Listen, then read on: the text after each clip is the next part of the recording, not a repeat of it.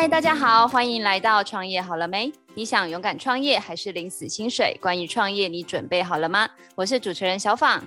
Hello，大家好，我是花岛。花岛，你知道我是做整合行销的吗？那上次访问你的时候啊，其实我觉得我们两个很重要的工作都是在做沟通这件事情。那你上次有说到有两种生物是你觉得非常难沟通的？是的，是的，就是一种是小毛孩，一种是毛小孩。没错，没错。那你知道我个人非常佩服一种人吗？就是他可以跟无生物沟通，就是跟没有生命的东西沟通。你你指外星人吗？跟外星人沟通吗？外星人还会回应你，好不好？我觉得这种人真的是世界上最厉害的人，就是他可以跟电脑沟通。哇，这了不起！这个对啊，听听他，一定要一定要好好听一下。那我就来介绍今天我们非常特别来宾。然后啊，我每次要呃跟电脑沟通的时候，我就一定要劳烦到他。我们来邀请今天的来宾左撇子的负责人拉斐尔，欢迎欢迎拉斐尔。OK，哈，大家好，我叫 Raphael，我是左撇子的行销有限公司的负责人。哦，好年轻哦，是不是超级？对啊，我以为是一个嗯大哥。你现在看到谁都叫大哥，好恐怖！还有一定要，一定要，一定要！我们我们现在看到那个，比如说那个钟姐，钟姐，请叫小访就好，好不好？钟姐是什么东西？对啊，突然我，你知道吗？我刚叫钟姐的时候，突然脑袋闪出一个明星的名字，你知道吗？但是我怕说出来就透露自己的那个年代了。我可以接受中就马上收回来了，其他都不行。哈，钟楚红吗？对，我可以接受，其他都不行。我我，我就是就是那个名字啊，就钟楚红啊。哦，真的吗？真的啊，真的啊，我就觉得说，哦，可是突然这样丢一下，因为我怕说那个就透露出一个讯息了。哎、欸，我我我我首先我可以先问一个小问题，我我也很好奇，我说为什么是左撇子？因为你是左左撇子嘛？呃，其实这个问题。也蛮多人问我们的，因为他们也会觉得说，为什么我要叫左撇子？其实我本来是觉得说，因为左撇子是一个非常特殊的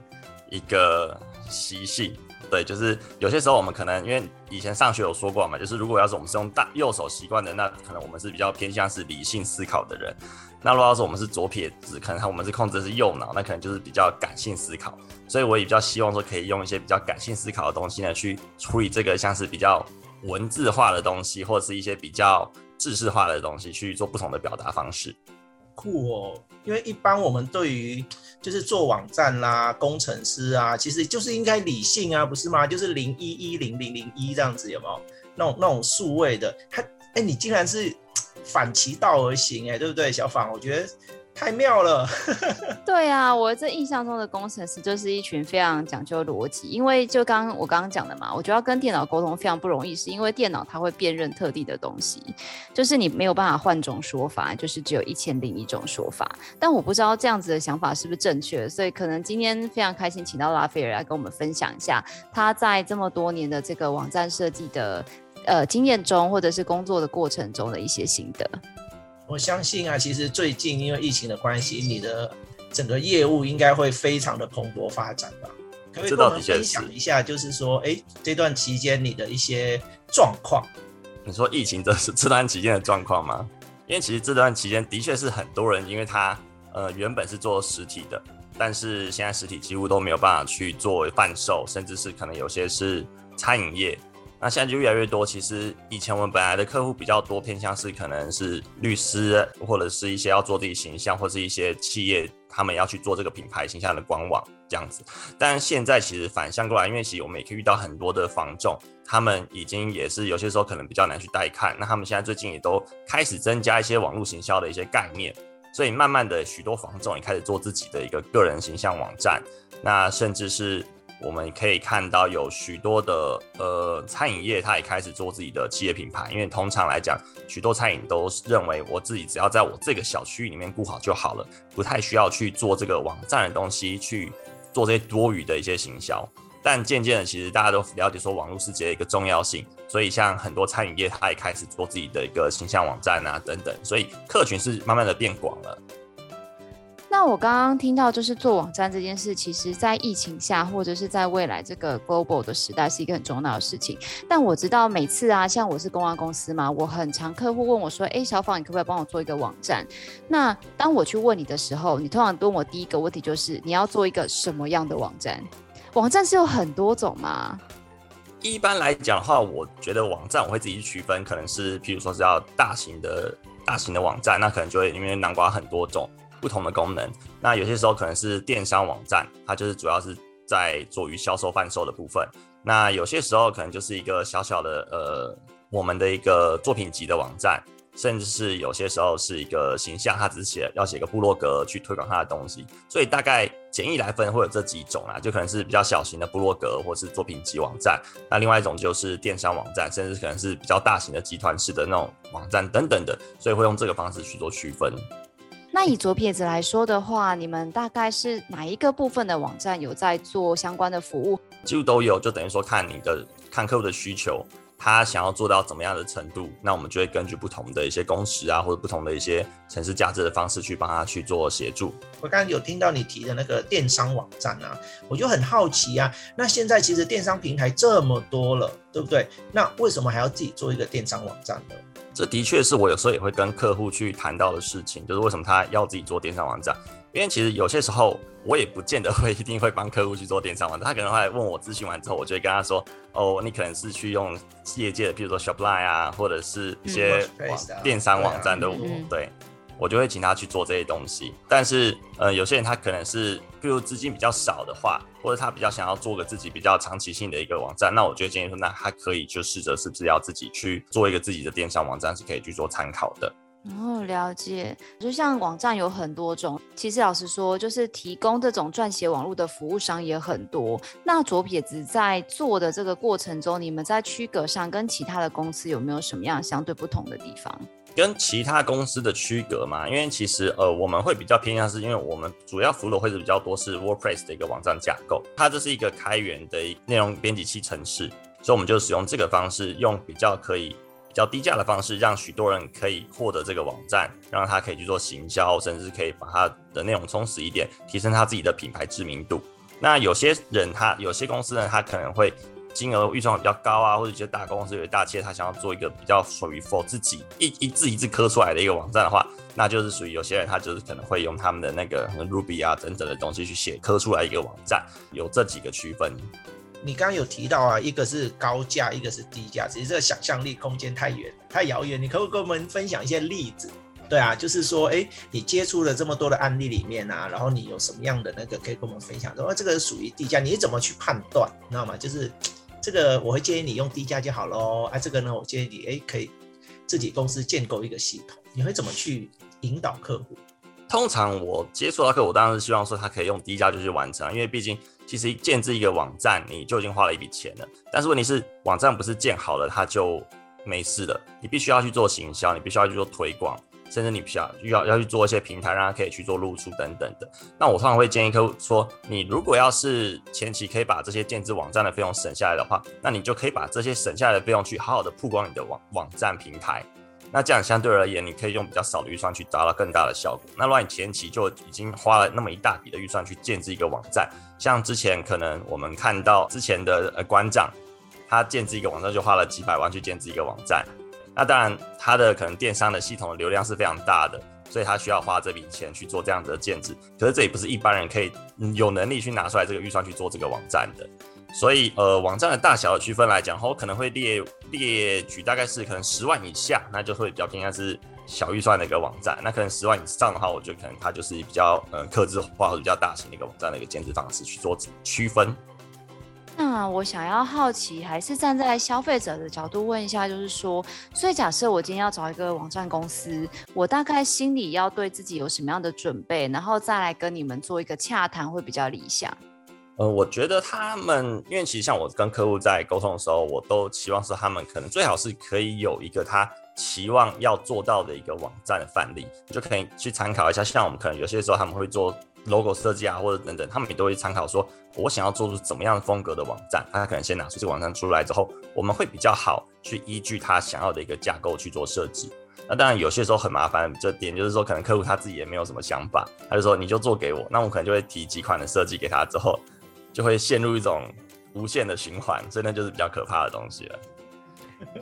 就跟那个导演，我觉得我想要一支唯美的影片，但唯唯美的那个定义很多种。你是要海滩上的唯美，还是山上风轻轻出来吹来的唯美？每个人对唯美的定义可能不太一样。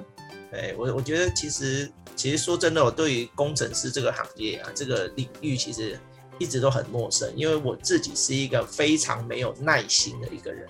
对啊，然后我我很我很佩服，就是比如说像像工程师，他对着那个一段一段那一行一行的那个程式嘛，我就想说这个是你有是个人想，还是你需要经过一个那个特殊的训练啊？你你怎么可以让自己沉淀在那个写程式码的那个，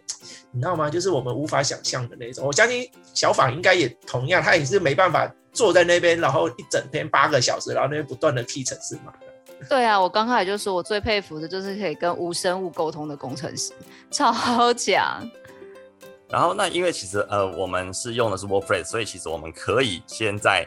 写程式这一行一行 key 的这边，我们已经可以阻断阻挡掉一大段这个时间了。那当然，如果我们要一个一个 key 的话，我们有时候也会觉得非常的耗时间，然后非常的累。但这都是工程师必须自己要有一个具备的一个耐心，甚至是可能沟通力也需要这样子。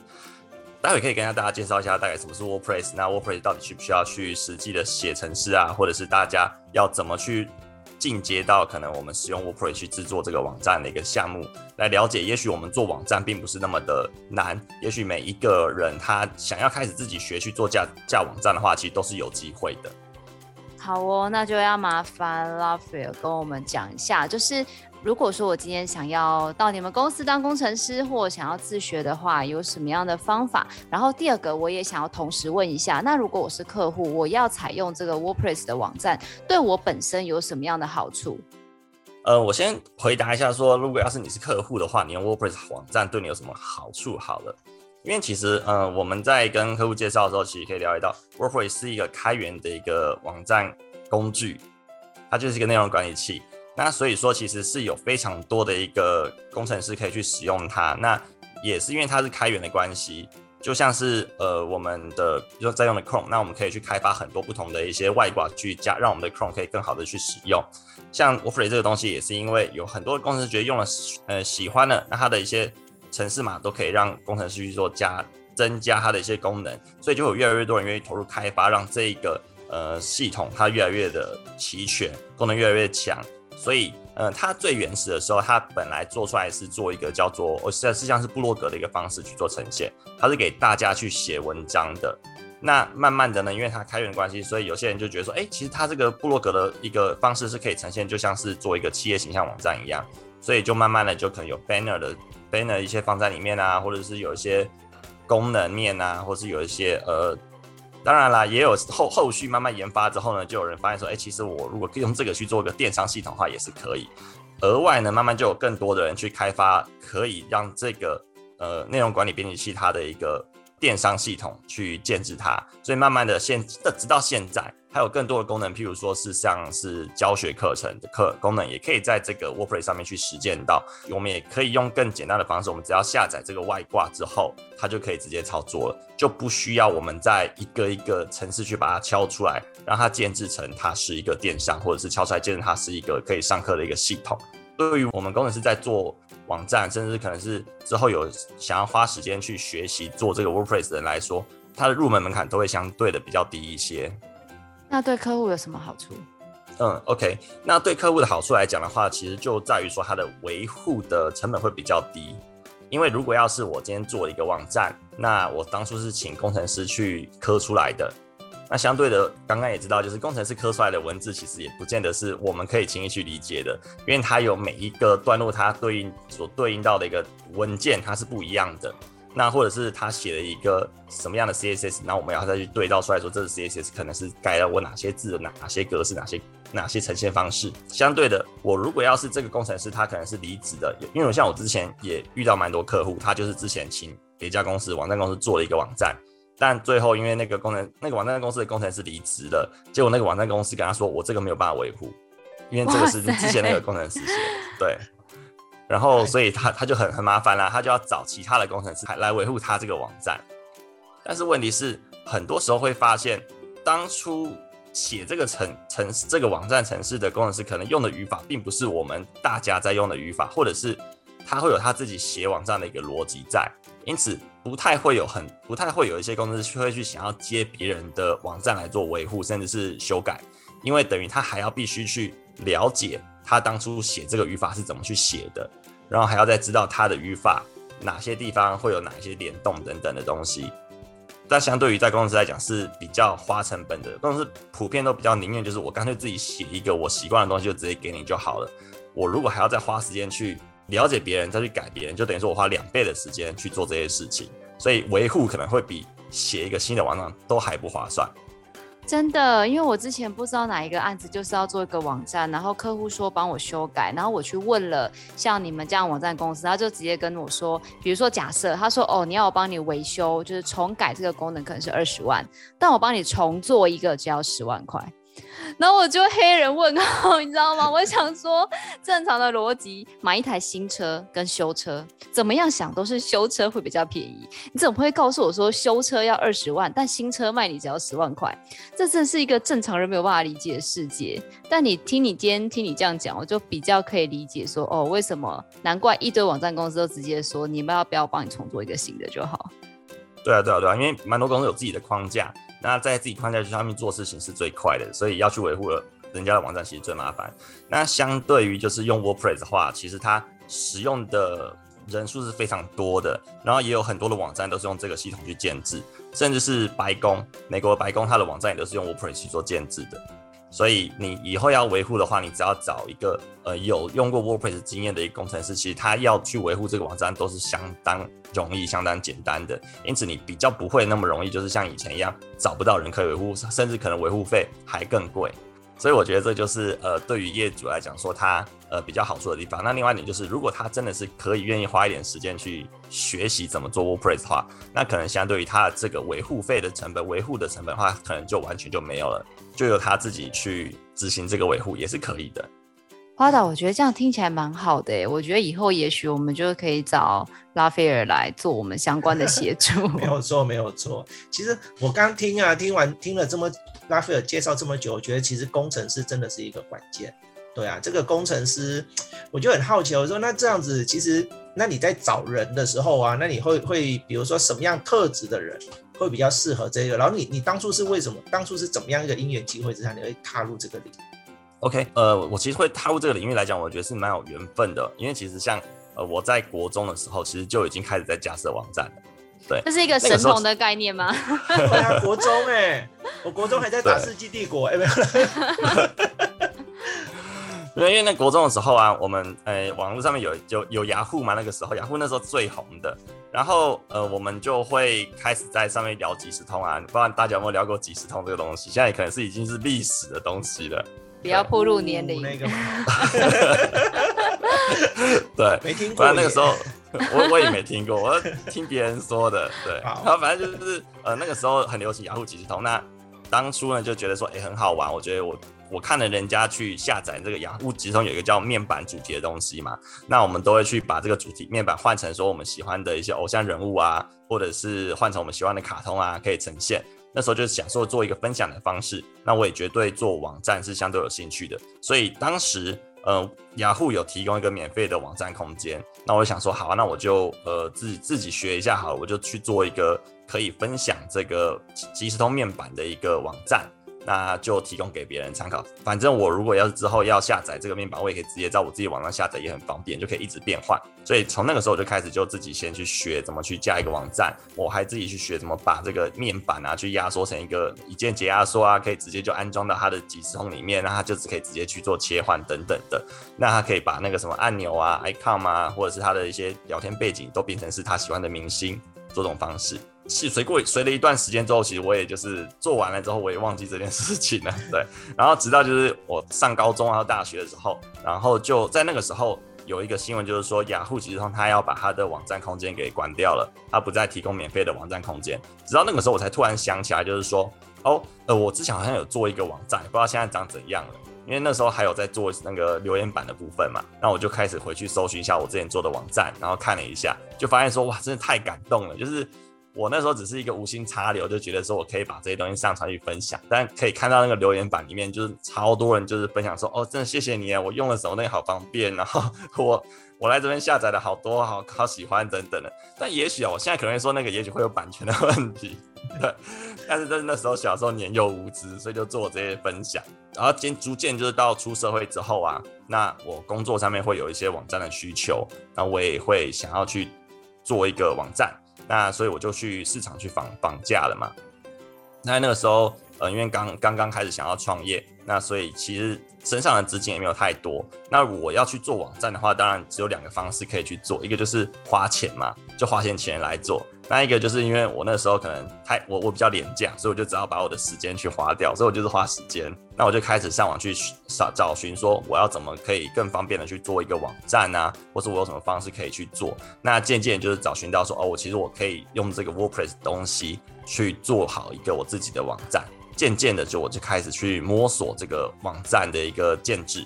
的。我现在的伙伴他刚好也从国外回来。那他本身也是工程背景出身的，所以我们就开始一起合作。那刚开始的时候也是帮朋友做而已啦，就可能像我之前有个朋友他在卖果干啊，甚至他可能在做一些饰品等等的，那他就会说，哎、那不然你帮我做做看好了。那我们就开始帮他做，那做做做做做，就慢慢就变成现在我们的营业项目，就这样子，也是蛮机缘巧合的啊。其实我觉得做什么东西好像蛮多都是缘分缘分啊。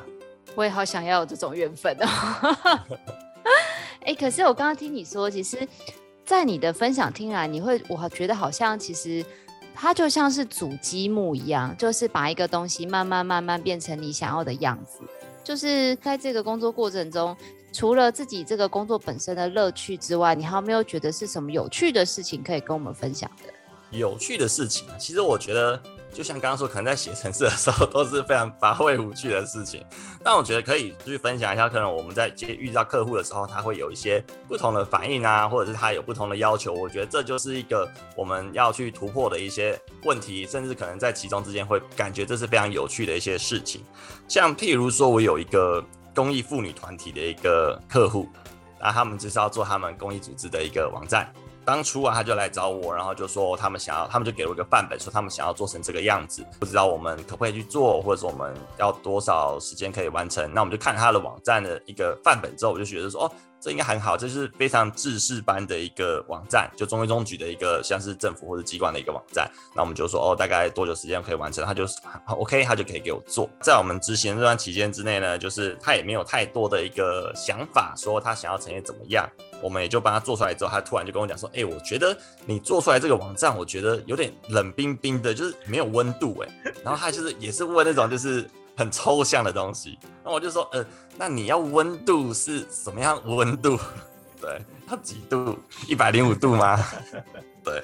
所以那时候我也就是在这个地方，就是跟他迂回了蛮多次的，然后就想要了解，达到他想要的温度，最后就不得不就是照他的要求，就是说，那不然是大姐，我就是呃看你要设计成怎么样子，那你可以呃他我就想要用 PowerPoint，他就用他就说他就用 PowerPoint 的去帮我画出一个他想要的呈现的方式，然后就好，我就欣然接受，就给他先做完之后再给我。对，他当中其实还有很多的要求啊，比如说他的字体就要求他一定要是标楷体啊，他某些地方就要统统体啊，然后有些地方要偏偏体啊，就是字体也很要求。可是一个设计来讲说，可能你的这个区块里面如果超过几个字体之后，这个整个版面就会非常的混乱，然后非常的不好看。但是呢，他又非常坚持。我跟他说，我我跟他说不好看呢，也不是跟他说不好看，我自己也过意不去。对，反正就是中间就是各种迂回。我又在跟他讲说，其实呃，如果要是你的网站的字体要改的话呢，通常还是要去买字体才可以，因为这必须要是网站自己的授权才可以去做商用的使用，或者是我们网站使用都需要授权等等的。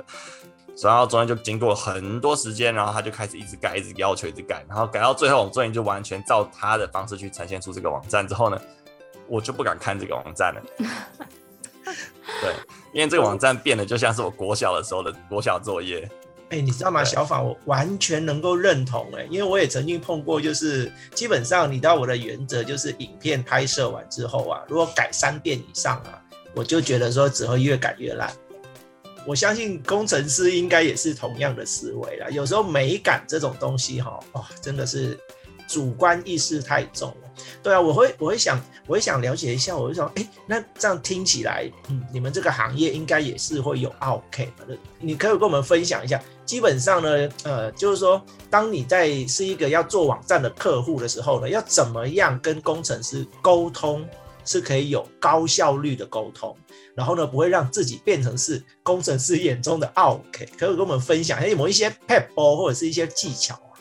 呃，其实我觉得跟工程师之间的沟通也的确真的是需要技巧，因为像你说的，就是。工程师的思考是比较直的嘛，因为其实我们就只有零一零一零一，是每一个东西都要非常精确去定义它的呃需求，它所要做到的事情，而没有办法说是很模糊的。有些时候客户可能会跟我讲说，哦，我这个我我这个按这个钮呢，我希望它是可以呃到达什么页面，但它可以怎样呈现，但他可能不会讲得那么清楚明白。那当然，如果我们要跟工程师有效的沟通，就是我们要把每一个。动作的定义要把它明确清楚的指示出来，比如说我这是要按一下，或者我是要滑一下，或者是我要做哪些东西，那它会定义到说我会完成哪件事情，每一个东西都要明确的去定义出来，这个项目才会比较的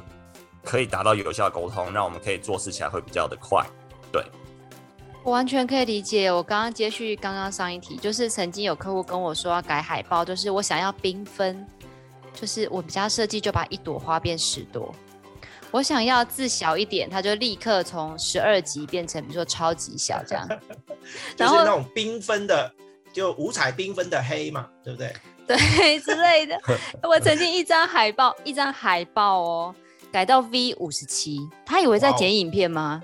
好猛哦！所以我们家设计就说，他以后出去找工作的作品集一定都不会放这些东西。有有，我我们也是有时候写写那个写写前端的时候，也是会逼到十七，逼到二十几，我也是快疯掉了。所以其实我觉得我们很多的那个吐苦水，也许就是大家会觉得我们的工作好像很好玩，听你们都在讲拍片啊、做活动啊、做网站啊。其实我觉得我们好像我们的工作本质都有很大的一块，其实是沟通这个部分，对不对？对，所以其实我也觉得，我也觉得就是，嗯、呃，其实工程师要比较好的工程师，其实他也不见得是一定要很聪明，他甚至是他，我觉得他就是协作力要很强，他可以善于沟通，然后可能他自己会比较自主学习力比较强的话，我觉得这就是一个很好的工程师。这会不会是因为你像你本身其实你是身兼两个身份的，你既你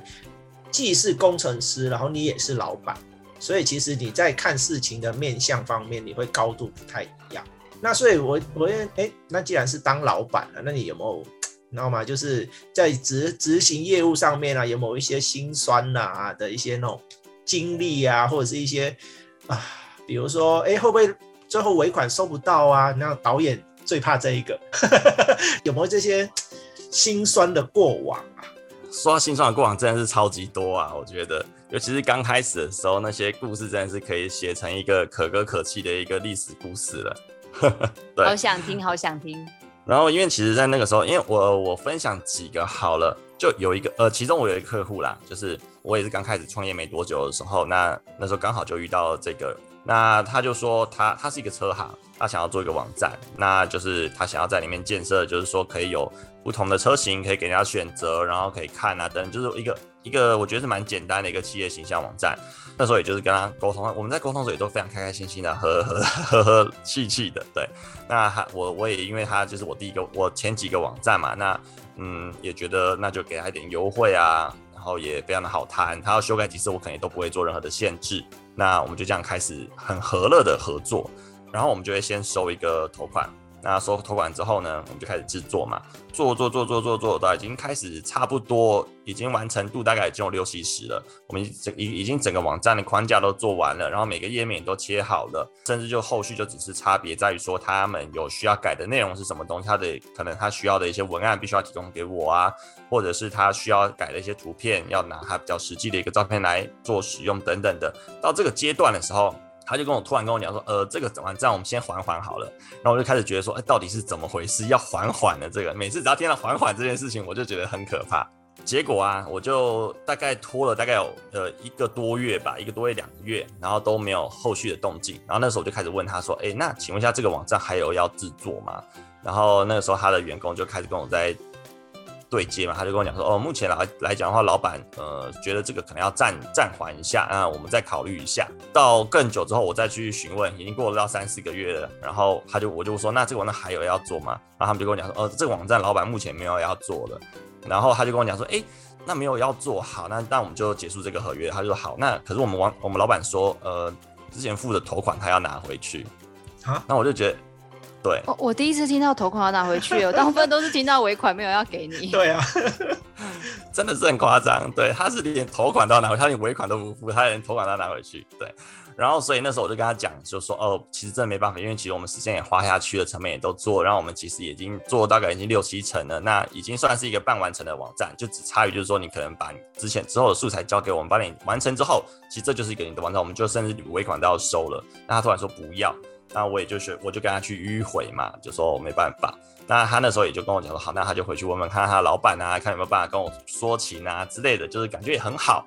但这一拖，然后我也觉得没怎样，就一拖就拖到一年后。一年后，他有一天又突然发讯息给我，他跟我说，我老板说他还是要这个头款，还是要拿回去。我就说，我刚之前跟你说过，这头款我们已经做的事情，说我真的没办法。然后呢，结果他就想说，好，那我再跟老板说一下。这一拖又过了第又过了一年哦。我觉得这也是很扯的事情，就是有一天我刚好去吃吃一个小吃宵夜的时候，就在那个宵夜摊遇到他的员工。那他员工就跟我聊聊天啊，就说：“哎、最近怎么样啊？”然后我就聊说：“哎、那你们公司最近怎么样？”他然后就没事。结果没想到他回去之后，隔天可能跟他老板聊到我了吧。然后那个员工过来跟我讲说：“哎、老板说他要跟你把那个尾款拿回来。”哦，已经纠缠我了两年了，已经三年了。然后我把尾款拿回去。然后在这个时候啊，我就跟他讲说：“真的没办法。”然后他就说：“好，他他又再回去问问。”结果过不久，那我就看到我的手机里面突然有一个人加我的 line，然后呢，他就直接跟我讲说。听说你欠某某某多少钱这样子，我说，哎，不是我欠他钱吗？是他跟我要钱吧？然后他就说，我的大哥是谁谁谁，我不想要把这件事情闹得这么大。你如果要是事项的话，那你就直接就是把这个钱就是拿来还，不然的话会会很难看哦。就这样去跟我讲这件事情，然后我就觉得说是非常傻眼，就是一个一个车厂的老板，他的公司的资本额是到亿的哦。然后他居然会是，因为我觉得他们可能多多少少会跟这些讲义气的朋友是常常去互动，所以呢，可能他就会会帮他做这些事情，对。但但那时候就变我我就理亏了，因为我刚出社会也不懂啊，我刚开始开开公司也不懂，说如果遇到这个事情该怎么办，那我可能要去找一下第一级的律师，可以去请教他要不要怎么救我啊。然后呢，那时候我就觉得也蛮烦的，那我也不想要为了这可能就一两万的钱，然后就让我。呃，之后还要这么的生活麻烦，搞不好还会被威胁等等，然后我就拿钱，我就开始跟他约时间，我就拿钱去给他，就这样子。但那个时候有更酷的哦，那个时候我就想说，那时候也是呃年轻气盛不懂事，我就还跟他当朋友，我就跑到那个威胁我的那个人车上，要拿钱给他，我就开始跟他聊天，我就说，哎、你一个人这样子来跟我要钱，你不怕危险吗？然后他那时候还跟我讲说。不会啊，你知道我后面有还还有两台车，里面都是有拿东西的。我说哦，对，所以那个时候就是我觉得是我遇到一个算是比较可怕的一件事情啊，但是也年年纪轻轻不懂事，所以好像也没那么怕。但是现在想想蛮可怕的，就是被这种东西威胁恐吓。我觉得我运气蛮好的，我 可能我是女生比较没有碰到吧。花导，你这方面。如果是你的话，你会怎么处理啊？给我们很多可能正在创业遇到一些事情的，如果是老江湖的花导，真的真的，我觉我觉得出来创业的人哦，多多少少都会碰到。对啊，那其实这种这种事情哦，刚刚我觉得拉斐尔刚刚讲到一个重点。那如果说是小钱，其实我们都会呃花花钱消灾，对，因为啊，你知道吗？我我那时候碰到那个状况啊，然后呢，我去找律师。然后结果后来评估完之后啊，我发现嗯，我还是直接算了，就就当做这一笔订单就没了。因为你找律师，然后律师跟他一来一往之间呢，那个律师费会更贵。然后后来呢，就是律师那边会给我一个建议，他就说，如果你没有十万块以上的纠纷，不要来找律师。对啊，那当然，当然，其实我我相信啦，这部分其实是少数的。对啊，那我觉得说，其实创业本来就是不容易啊。对啊，那我我会我会觉得说，我会想要问拉斐尔，其实因为现在说真的，做网站这一块其实竞争很激烈，而且其实就应该说不止。因为每一行都这样子啦，比如说像我这一行，现在已经那种很多毕业出来用几千块就开始在接案的。那我觉得说，其实我我也想了解，那你要怎么保持自己的那个竞争优势？你的前浪有，但是你的后浪也很多啊，对不对？那你要你有没有一些独门绝招？有没有也给一些比如说想要进入这个领域的一些年轻人啊，或者什么，给他们一些方向或者是方法？嗯。呃，我觉得像现在，呃，现在这个时代来讲的话，要怎么保持自己的竞争优势，我觉得都算是看自己，就是有没有持续学习。因为现现在来讲话，呃，学习门槛越来越低了。我们可能在 YouTube，甚至现在有很多的一些教学平台，他们都有一些课程。那像呃，我们写程式这这个区块更是，因为我们的程式都日新月异。可能过了几年，甚至过了几个月之后，我们就有不断的改版啊，不断的修正，甚至我们有很多的一些功能越来越更新。所以我们要如何保持自己的一个竞争优势的话，就是要维持我们不断学习的一个自主性。对，像现在我们可能网站就会开始慢慢的去跟 LINE 做结合，像譬如呃，我们以前在呃网站的时候，有人在购物系统，他可能就是有人订单了，他可能就是会。呃，在后台可以显示，或者是说他是寄一封信给你的信箱说，说哦，有人跟你订单喽，那你要记得出货。那到现在来讲，我们可能就要慢慢的去进化到说，我们可以跟 LINE 去做结合，只要有订单，甚至可能有人回复，有人有需求的话，他就会直接传到你的 LINE 里面，就是说哦，有谁谁谁订了一个单，这样子我们就可以及时在我们的 LINE 里面就可以常常看得到。那这就是因为我们要不停的在。呃，业界去做精进，去做学习，去了解说我们现在还有哪一些工具是可以让我们更加有优势的。通过这个方式，才可以不断的保持自己的一个竞争力。哎、那那个拉斐尔，因为其实我身边也是有不少朋友是做像比如说设计师或像你们这样子的工程师，那其实也非常多人都会跟我抱怨说啊，我们就每天爆肝啊，很辛苦啊，领固定薪水啊，但是我们一个网站报价有的时候都会很多钱嘛，所以就蛮多朋友跟我说啊，我就自己出去当个 SOHO 族啊，好像都赚得比现在多，或者是那我就自己跳槽出去，自己开家公司就好啦。那你？自己本身也是这样子创业的一个过程，对于这样子的一个说法，你有没有什么要建议的，或者是给这些真的想要自己出来创业的人，有没有一些相关的一个建议？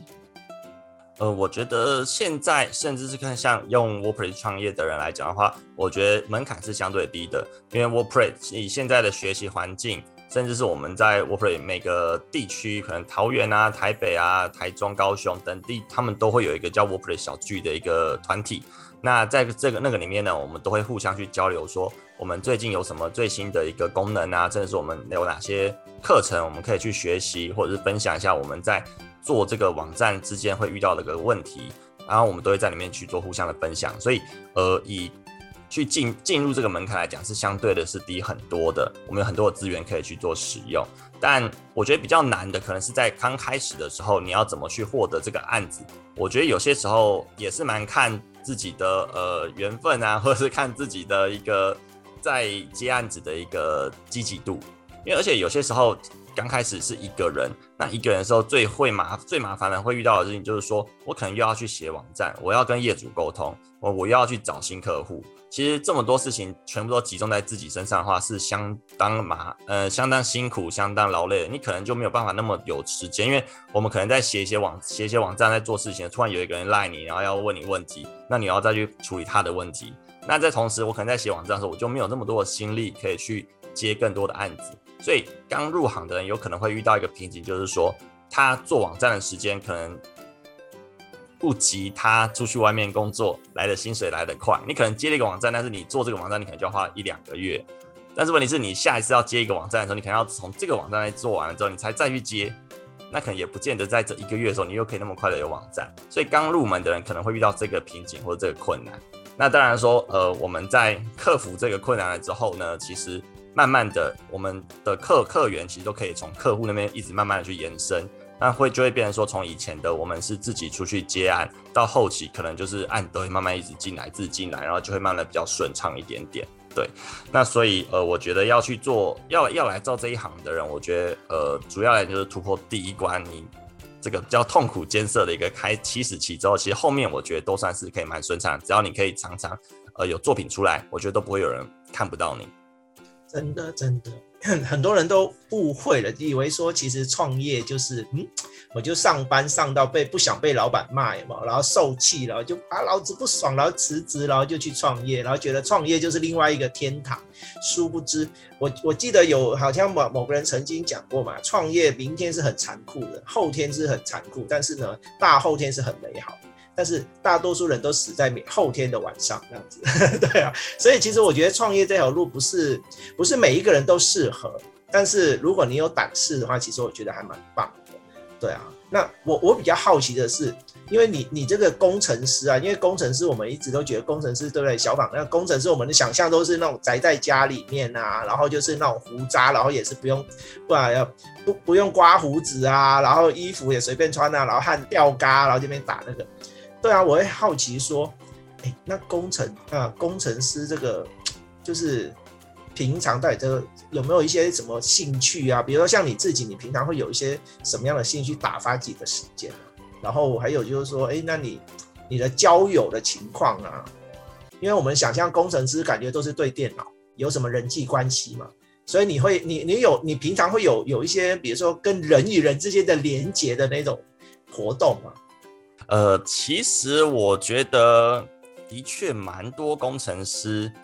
在普通来讲，人与人的连接的状况之下会比较不佳，因为可能我们常常就是跟电脑去做沟通，慢慢的就是在椅子上久了之后，我就忘了去跟人沟通的这个技能了。对，甚至有些时候我们可能讲话会比较直。那比较明确，那就不会像一般人，可能他们在讲话的时候会比较的委婉啊，或者是用比较多的迂回的方式去表达自己的情感。我觉得这可能都是工程师的一个呃长期的问题啦。那当然了，现在其实越来越生活越来越好了嘛。其实其实我们就是还是有很多工程师之间之间的聚会啊。那我因为是比较会去跟客户去做接沟沟通，或者去做接触的一个职位嘛，对，所以呢，我本身在于跟人沟通的话，其实是。还算好一点，因为我会强迫自己去做不同的社交，我可能会去不同的一个团体里面去做互动，所以呃，我觉得在工程师方面来讲的话，也是我们会自己去督促自己去好好的去跟这个世界去做接轨的感觉。对，我知道你的意思，就像是比如说你执行一个程式嘛，哎，Enter 之后它就会执行，可是你不可能跟老婆说，老婆去洗碗，它不一定就是会在你 Enter 之后，它就马上去洗碗。我就想问这个，我就是想问这个。就是你，你你会不会把工程师这个身份落实在生活中？我觉得，呃，我们可以就是设定好，就是我们如果要下班的话，就 turn up turn off 之后，就不会再像工程师的时候了。对，所以我也就督促我们我们公司的伙伴，就是不要让自己变得那么工程师，我们要活得更更有人情一点。因此，我们是用左撇子，我们要右脑思考，不要一直用左脑去思考这么理性的事情。他有顺利结婚，应该比较没有这个障碍。对对对对，我有克服自己，就是不要那么理性的去思考，因为很多事情就是，因为我觉得，呃，在一般的生活来讲，真的不像城市一样就那么的直接，就是对或错，我们就只有 true or false 而已。对，但是问题是在很多呃我们在跟客户相处的时候，其实很多东西都是很模糊的一个地带，因此我们都要去适应、去学习，说怎么去调整我们的一个想法和跟观念。好哦，那我最后还是照例帮那个听众朋友问一个问题，就是其实就像您刚才一开始我们说的，其实因为现在后疫情的时代嘛，越来越多人对于网络都有很多的需求。也许是我今天是一家餐饮店，可是我也必须要做网站，或者是我今天呃本来的服务都会在网络上做一个不同的展现。那其实台湾人，我们其实很多集都聊到，台湾人很喜欢追求所谓的 CP 值。就像我也在做接洽网站的时候，很多公司我发现他们不不仅是技术的问题，甚至是台北的公司、台中的公司、台南的公司、屏东的公司，报价 就会从南到北会有一个蛮显著的差异。但是像现在大家都必须要被迫去转型在网络上，那拉斐尔对于大家选择一家好的网站公司有什么样的建议，而不只是看到说哦一万块哦十万块哦五十万，那我们选一万的好了。对，那这样这个部分的话，有没有什么样好的一个判断的方法？呃，我觉得选择一个好的网站公司，呃，判断方法，我这样给建议会不会太太恶毒，人家会有就是第一题同业的感觉。我们不具名，我们不具名，不具名。好，就就其实呃，像我本身是网站公司，我也会跟其他的网站公司会去合作跟配合嘛。那像我也有接触过有些网站公司，他就会说自己多强啊，他就说哦，你就跟我一起合作嘛。那我我我之前有跟一个叫一个做电商的一个网，他就专门做电商而已。那他就跟我讲说，我就跟他合作啊。那怎样怎样分，我们的未来多好啊！我们就是呃，未来我们要打赢 Shopline 啊，我们要像 Cyberbeats 一样比他还强啊。然后跟我讲这么多东西，那我刚开始觉得他真是讲话魅力真的是很足够哦。然后他也可以说的很好，那工程面的东西也讲的非常的头头是道，我也觉得嗯，没错没错没错，对。那那个时候我就本来想要跟他去合作，但合作出合作到中期的时候，就慢慢的就发现说，好像其实呃说的真的是比做的还好，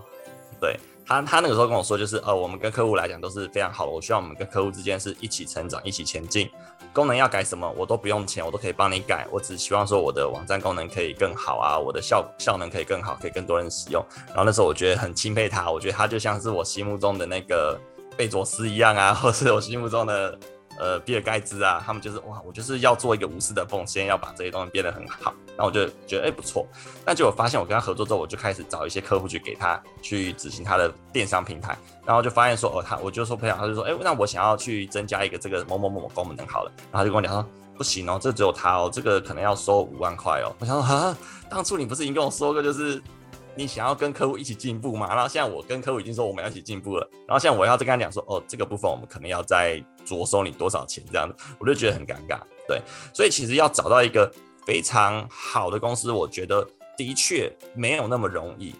因为其实很多网络上面很多的业务啊，他可以把他们公司讲得很好，然后他们的功能很强，他们做过很多案子。但其实我们要怎么透过这些业务去真正了解他们工程师的能力来来讲的话，我觉得还是会有一个一个 gap 在，对，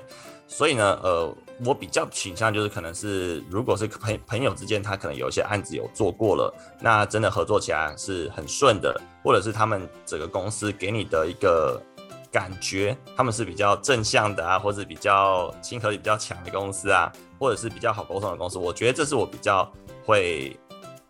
倾向跟他合作的一个部分，所以我也建议说，如果你们要找网站公司，当然说第一个还是看他作品集啦，他有做过哪些网站，那他是不是有做过一些很强的网站，或他有没有什么代表作等等的，是第一个指标。那第二个指标来讲的话，我觉得的确就会会看说我跟这个人之间的互动，他让我感觉起来是不是舒服的，对，这可能是我觉得可以给大家建议参考的地方。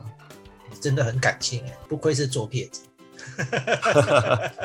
真的真的，到最后我第一次听到工程师这谈了这么多的 feel 的那种感觉，你知道吗？小宝，对啊，因为我觉得其实很多时候还是要讲感情会比较好一点，因为其实有些时候，呃，遇到很多的人事物，有些时候大家都会比较偏向。利益面，当然大家也是要为了金钱才能生活嘛。可是有些时候感情面大家就没有那么讲求，我就觉得这是这个社会上蛮重要的一个层面。所以我也希望就是可以做一个有温暖的，然后有感情的一个公司。然后甚至我们在工程师来讲的话，也都是大家互动是蛮好的这样子。